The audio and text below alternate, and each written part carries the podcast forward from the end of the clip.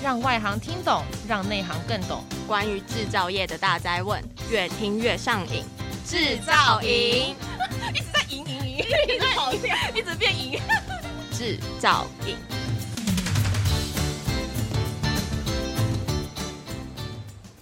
Hello，大家好，欢迎收听专门为台湾制造业所推出的 Podcast 节目，我是主持人廖庆学。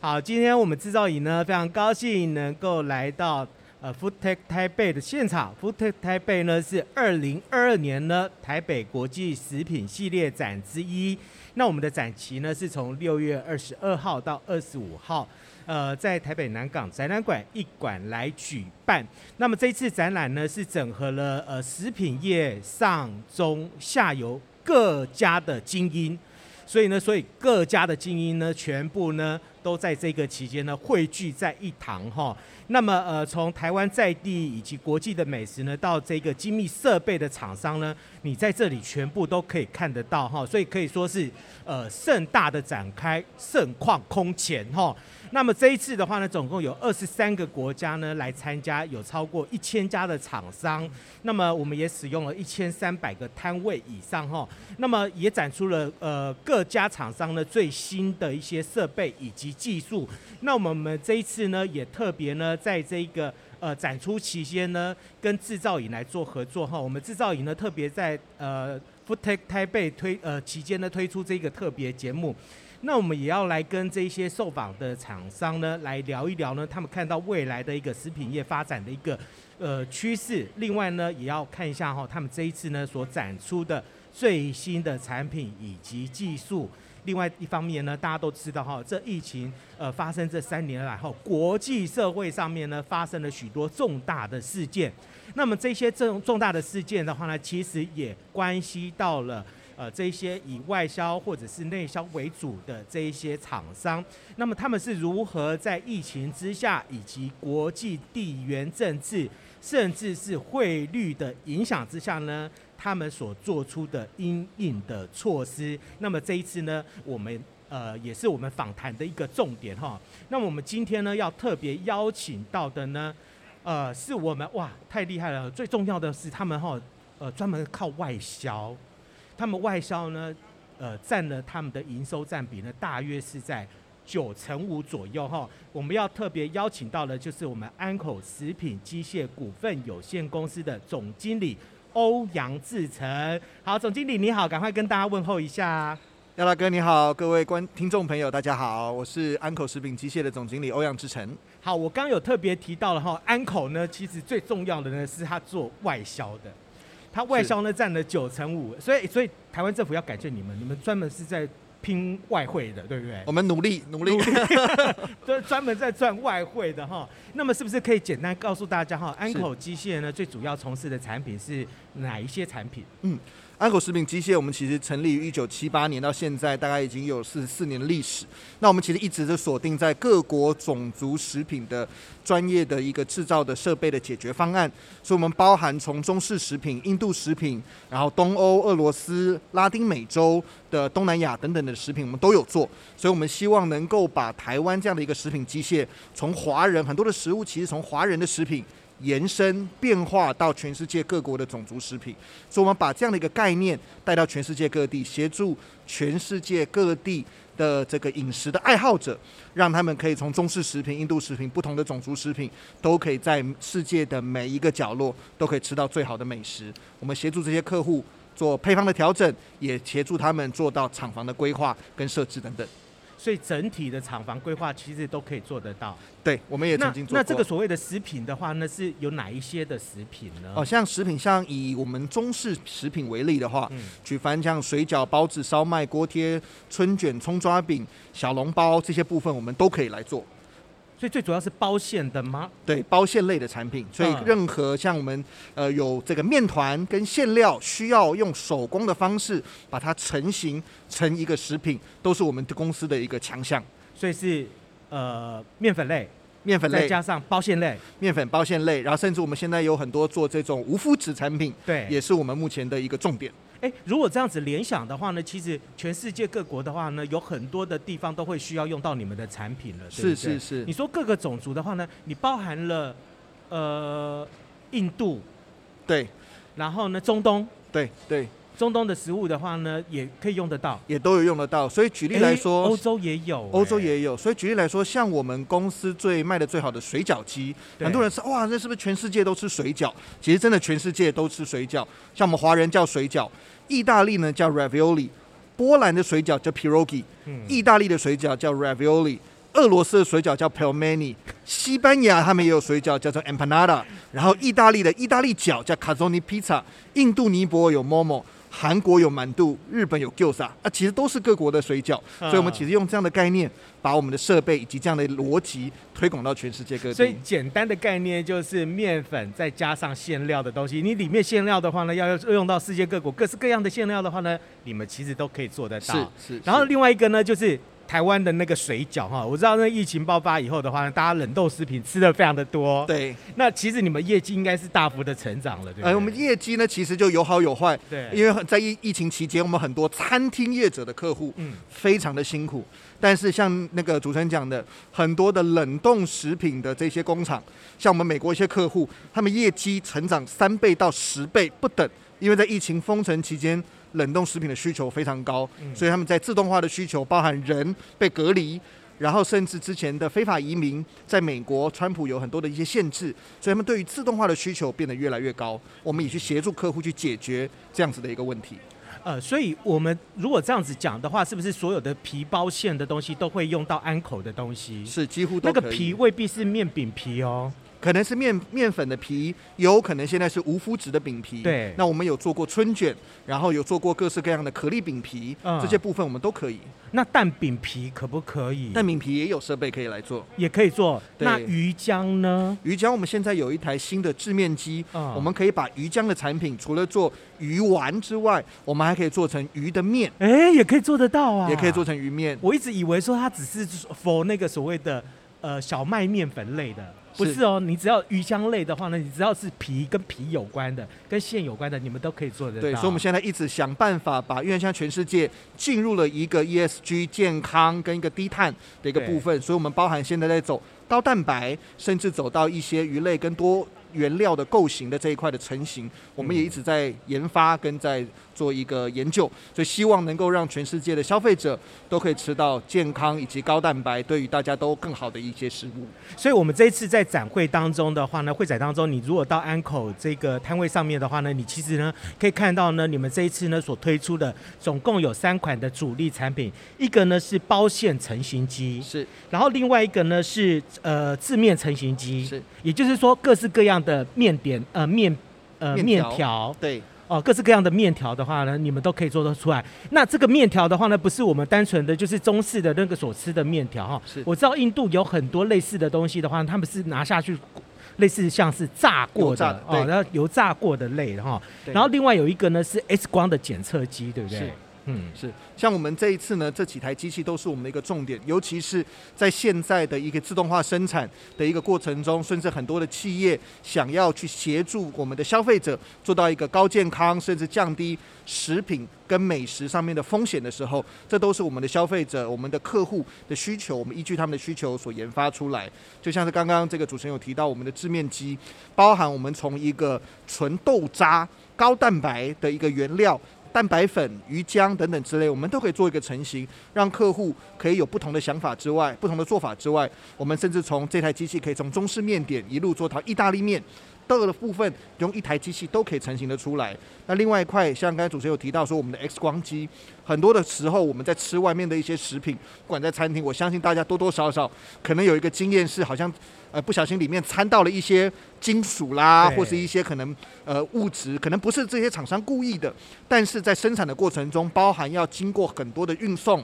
冷冻、包装跟食品的处理，可能都会有一些不同的材料混在里面。而我们这样子的一个 X 光机，可以检测到包含陶瓷、塑胶、玻璃、金属等等之类。把原本应用在医疗产业跟安全产业的一个 X 光的技术也放到了这个设备来。那同时，因为我们是跟台湾的一家这个核心生技一起合作的，所以包含他们在软体上面的开发，能够把这样子的一个设备跟这样的一个食品做到非常高解析度的一个变化。所以最近也有一些海鲜业者利用我们的这样的 X 光机来确认他们的鱼刺有没有挑干净，能够确保、哦、可以看到鱼刺，可以看到鱼刺，啊、所以可以让我们的消费者真的收到这个产品了之后，也真的能够保证 OK 里面它在实际上使用的时候是可以非常干净跟安全的。呃，我们过去的话呢，其实一直在讲那个所谓的食品安全哈，啊，大概每五年、每十年哈，大概就会发生一次重大的食品安全的一些问题在哈。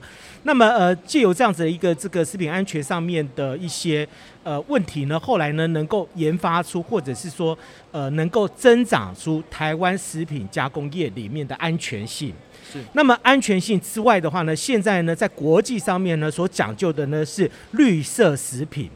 也就是说呢，我们从产品的生产制造过程当中的话，都可以讲究到所谓的绿色环保的一个方式哈。我知道你们这次安口生所推出来的一个包线机的话呢，它其实也导入了这样子的一个观念在，对不对？是是，因为最近呢，包含最近从去年底的 COP 二十六已经开始在谈，原本欧盟在二零二五今天在这两天的新闻可能要延到二零二六，要开始收取一个碳关税。对，那尤其包含欧洲对于整个。低碳的这个部分是非常非常的注重，所以包含欧洲现在也做了一些统计，全世界的碳排放有百分之三十五是从食品生产的过程中所产生出来的。那另外，欧洲包含在很多的品牌上面的食品开始准备要标注上面的碳排放，包含红色就代表碳排放过高，绿色代表它是低碳食品。这样的方式让消费者可以去做个选择，同时这样的品牌商也开始去注重从他们的原料。生产的过程、采用的产品以及物流等等之类所耗费所有碳的排放，到底是如何影响这样的一个产品？所以，当整个欧洲及全世界开始去关注这个市场的时候，我们也去看到未来可能这样的品牌商也会回来要求我们的设备业者，也希望能够做到这样的事情。所以，依依依依据像这样子的一个趋势，我们自己公司也在前几年开始去研究这样的部分。包含我们在设备上面，因为在做一些水饺，甚至在做一些面条，它需要做到一些冷却机构。嗯，那以前我们的冷却机构呢，单单就是用一些比较常用的一些冷媒 R 一三四 A，但是其实这样的冷媒目前在欧洲已经是不符合规范，同时因为它的这个温室气体排放有点高，所以我们现在开始改用另外一种好的冷媒，是符合欧洲规范，而这样的温室气体排放只占原本的冷媒十分之一。所以可以降低百分之九十的冷媒的一些对于温室气体的一些影响，同时我们也针对于里面的机械设计来去确保我们更换冷媒之后，它的冷却效率还是可以维持原本的特性。那同时我们在很多的元件、很多的一些材料上面也开始去重新规划，变成是找到一个比较高效能，也甚至去做到一些。比较好的这个低碳一的一些产品，来尝试让客户未来在购买安口的机器的时候，它的整体的碳排放的耗费比其他的厂商要低，那也会减低客户在生产上面除了碳宽碳关税的降低之之外，也可以去协助客户减低它在生产过程中的碳排放。所以现在如果呃一般的消费者的话哈，现在我们还没有办法看到，就是说。我比如说，我买一包的水饺里面呢，我呢，呃，碳排放总共用了多少？现在还看不到，对不对？现在还没有办法全部都看到。那未来的话呢，其实它可能都要标示的非常的清楚对不对？是就是说我这一包水饺里面呢，我总共呢，从生产制造，然后呢，一直到你的消费哈，什么运送过程当中呢，所使用到了多少的碳的话呢，我都会标示的清清楚楚。对。而且你使用了多少的碳的话呢，你就是增加了每一颗。水饺的成本对，是这样子嘛？对不对？没错，是这样子的概念。是。那我如果生产制造过程当中，我降低了我的碳排放的话呢，我其实我的成本就 cost down 下来了。对对，我就降下来了。对。那我的零呃所谓的这个零碳排的目标就会逐渐的达成，就会逐渐达成。那客户他其实在未来，假设客户需要想要做到净零碳排这件事情，碳中和这一块，他所要采购的碳权。也会比较低，嗯，所以让客户的整体成本其实也都可以降低。所以我们在研究这一块的时候，不单单只是我们在设备上面的这个成本可能会做到一些调整之外，我们也希望协助客户在整个的生产过程中的成本降低，碳排放也都可以降低。现在有哪一些国家的话呢，已经进展到这样子，已经要求食品业者的话呢，你们的生产制造过程当中的话，你们这一些的所谓的呃高碳排的东西的话，是必须要减少的。老实说，目前其实还没有真的针对于食品业者有完全的限制跟管制。对。但是已经有听说，包含欧洲跟美国已经开始在谈这样谈论这样的事情，甚至在欧洲已经开始在确定说如何去将这样子的一个部分去做到一个标示。嗯。它还没有做到一个限制，但是开始可以给消费者多一点的资讯。让他们有不同的选择。那这件事情，我们觉得对很多的食品业者来说，尤其是品牌业者来说，未来可能对他来讲都会是一个压力在。这其实都是未来的一个新的趋势哈。那么一开始的话呢，可能是国际的大厂商是。那国际的大厂商呢，开始呢会着手下去做这一个所谓的绿色清洁的能源。对。然后呢，呃，近零碳排。呃，到后来的中期的时候呢，那中小企业就会开始这加入了。那么国家呢也会开始呢要求你必须要做到这一步。是。那也许呢，他从欧洲国家或者是说美国的一个些国家哈，那但是呢，逐渐的呢，他们从上游地方呢就开始呢要求管制你说，我必须要用到清洁的能源，我必须要用到净排放，嗯、我必须要符合这一些环境的一个要求。是。那么在上面的话呢，上端的部分呢，他开始要求以后呢，中下游的部分的话呢，它就会逐渐的达到它的一个目标在。那除了这所谓的世界上面的呃，大家开始在关注这所所谓的一个环保的一个议题环境的议题之外的话，另外一方面的话呢，面对的全世界人口老化的议题的话呢，我相信那个安口其实也关注到了哈，因为你们的字面机是不是有特别在人口老化这个议题上面的话呢，也有关注到？是因为其实呢，这个议题也是像这个主持人讲的，我们其实前几年就开始发现，整个银发市场跟高龄化社会，尤其在台湾，其实非常非常的明显。尤其这几年，台湾其实人口已经做到一个黄金交叉，死亡率已经高于这个出生率，同时像这个宠物的领养率、领养的数量比新生儿的数量还多，所以我们看到，其实台湾一定是往这个高龄化的社会来走。那包含整个高龄化的养成，以及整个在健康上面的导向，我们就跟食品工业研究所一起来合作。他们针对于这些老龄化的产品跟一些配方去做到一些研究，因为当老人家他们牙口不好，无法咀嚼这些比较口感比较好的食物的时候，我们如何让这些老人家在吃到比较少量的食物，但是可以获得比较均衡的营养这件事情，我们在跟食工所合作，所以包含我们去想办法如何从制面机，原本制面机单单就是我们用一般的传统制面机，它可能是用面粉、水。跟一些盐巴就可以做出面条出来，但是它这样的面条的口感可能会比较韧，让老人家不一定很好的食用。那同时，如果我要再加上加高价值的营养素或蛋白的话，它就不好成型。但是我们借由我们这样的一个新的设计之后，我们可以把一些蛋白粉跟一些营养素跟我们的面粉做一些结合，甚至我们可以降低非常低面粉的比例，去加入非常多的像呃黄豆的豆渣。像很多的一些蛋白粉，甚至我可以做到一些海藻粉，去做到一些不同营养素的添加，但是我是可以产出一个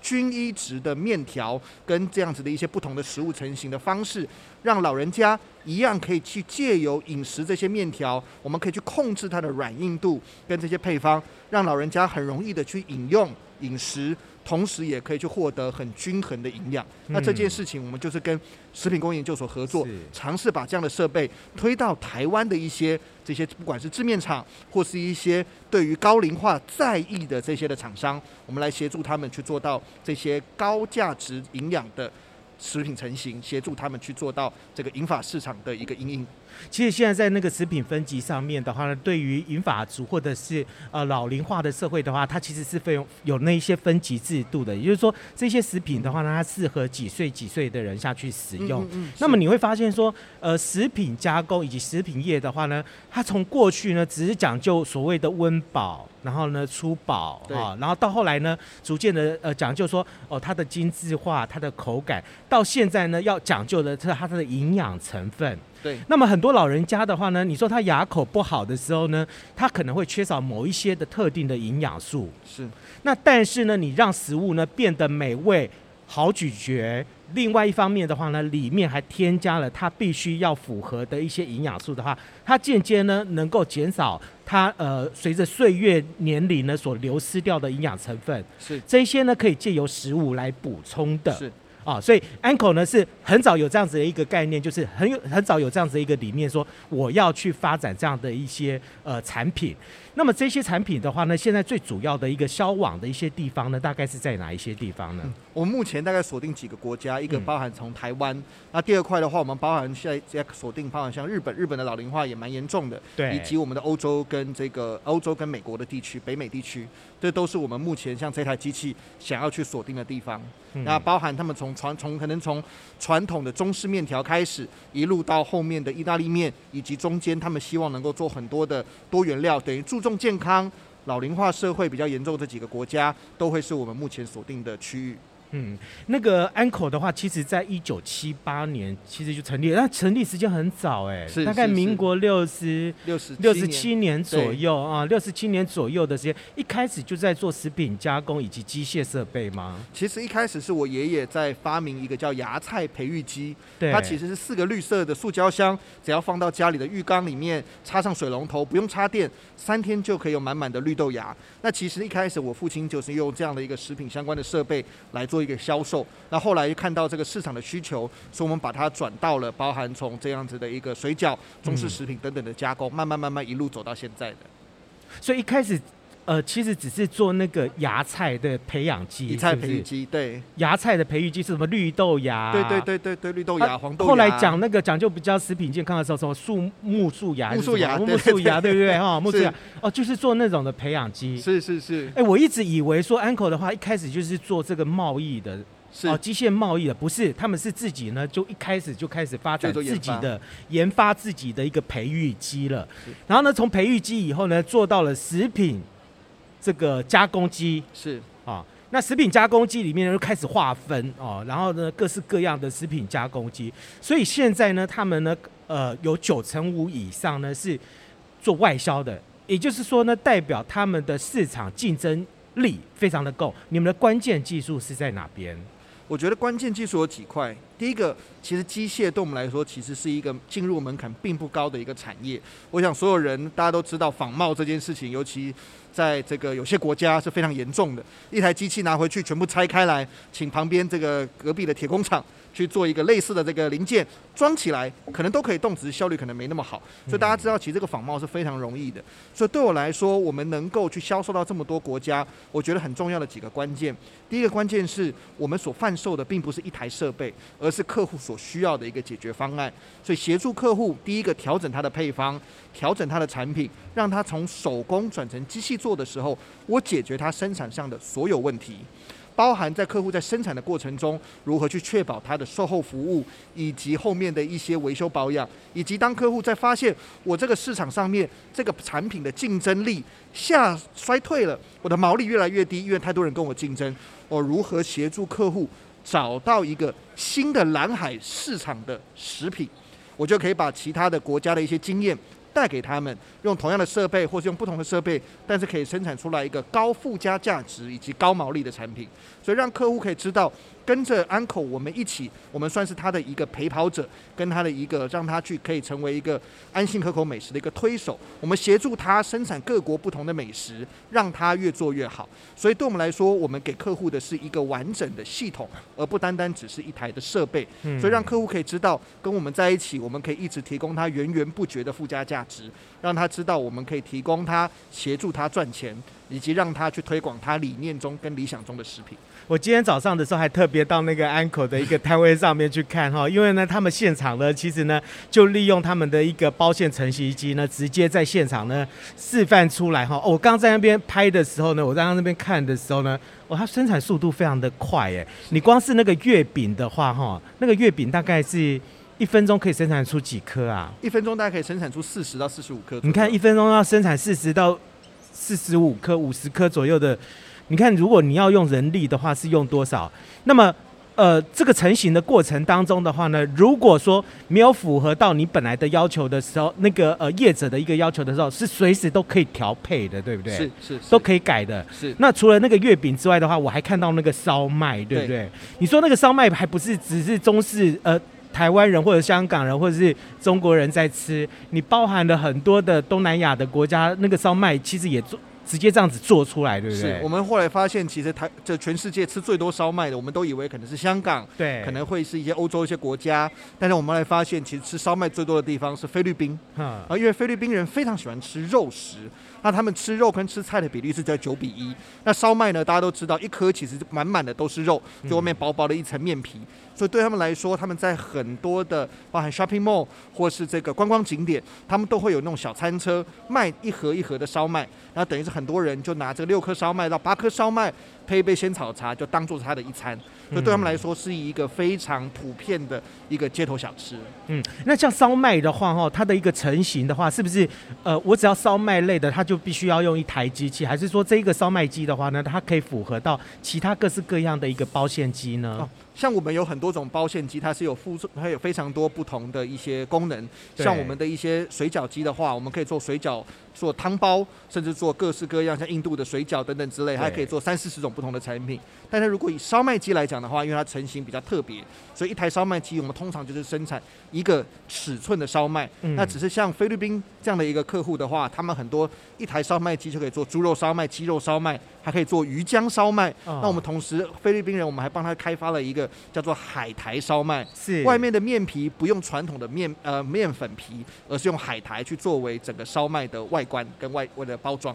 哦，所以他用其他的。替代的一些饼皮的话，其实也是可以做得到的。对，也是可以做得到。那你只要馅料不一样的话，它就其实呢就可以变化出各式各样的味道。刚刚一开始的时候，总经理就特别提到说，他们呢有研究过后，他们的产品的话呢，总共呢可以符合全世界大概有七百种的食物，对不对？是。有七百种的食物呢，都可以用到呃安口的他们的一个机台哈。那么也就代表说，他们呢能够行销全球呢，世界各国呢，你其实基本上所有的食物或者是各种族呢，他们用到的食物的话呢，其实都可以用到你们安口的这一些呃机台。是，好，那我再问一个问题，那么糟糕了，现在碰到了全球地缘政治的影响，哈，对你们到底有没有影响？第一件事情的话呢，就是哇，通膨，通膨大怪兽来了，哈，是，那你们会不会担心，哈？呃，通膨所带来的经济的一个萧条，那么会不会呢造成大家呢，呃，缩衣节食啦？哈、嗯，嗯、嗯，就疫情的话呢，大家已经开始吃冷冻食品了哈、啊，之后的话呢，会不会造成消费的紧缩？是。其实像刚才主持人讲的，通膨其实对我们来讲，我觉得不只是对我们的产业来讲，我觉得对全世界的所有产业都是蛮大的影响。但是我觉得我们运气比较好的是，我们所在的是一个蛮关键的一个产业。嗯，我们在一个食品产业，这个食品产业的特点，它不会大起，但是也不会大落，因为所有人。都还是会需要吃，对。那尤其呢，其实很多时候在通膨的过程中，很多人的这个钱变薄了。原本我的钱可以去，我的薪水可以每天吃很好的餐厅，但到现在我可能每天吃很好的餐厅，对他来讲是辛苦的，因为整个通膨，包含人力成本，包含原物料成本都变高的时候，所有餐厅的费用，那整个价格也都往上升，所以很多人反而会把这样的一个费用转移到一些冷冻食品或一些其他的地方，所以反而在经济不景气的时候。时候，很多人反而也会是回到冷冻食品的消费。那当然，我们在这一块上面就想办法如何让冷冻食品做得更好吃，更像是手工所做的。哦，这个会是一块。那第二块呢？像刚才所说的，整个通膨的过程中，包含我们自己的原物料。包含货运，其实都让我们的成本也都越来越高，所以反而在这一块上面，我们也想办法如何来做因应，包含如何在管理上面做优化，如何在采购上面来做优化，以及如何在设备跟元件的选用上面来做优化，想办法让我们这样的一个设备一样是可以再符合市场的需求。嗯。不过因为这个通膨的关系，其实全世界原物料都大涨。对。所以其实对我们来说，跟对客户来说。目前的价格的波动，大家都是预期最近的是比较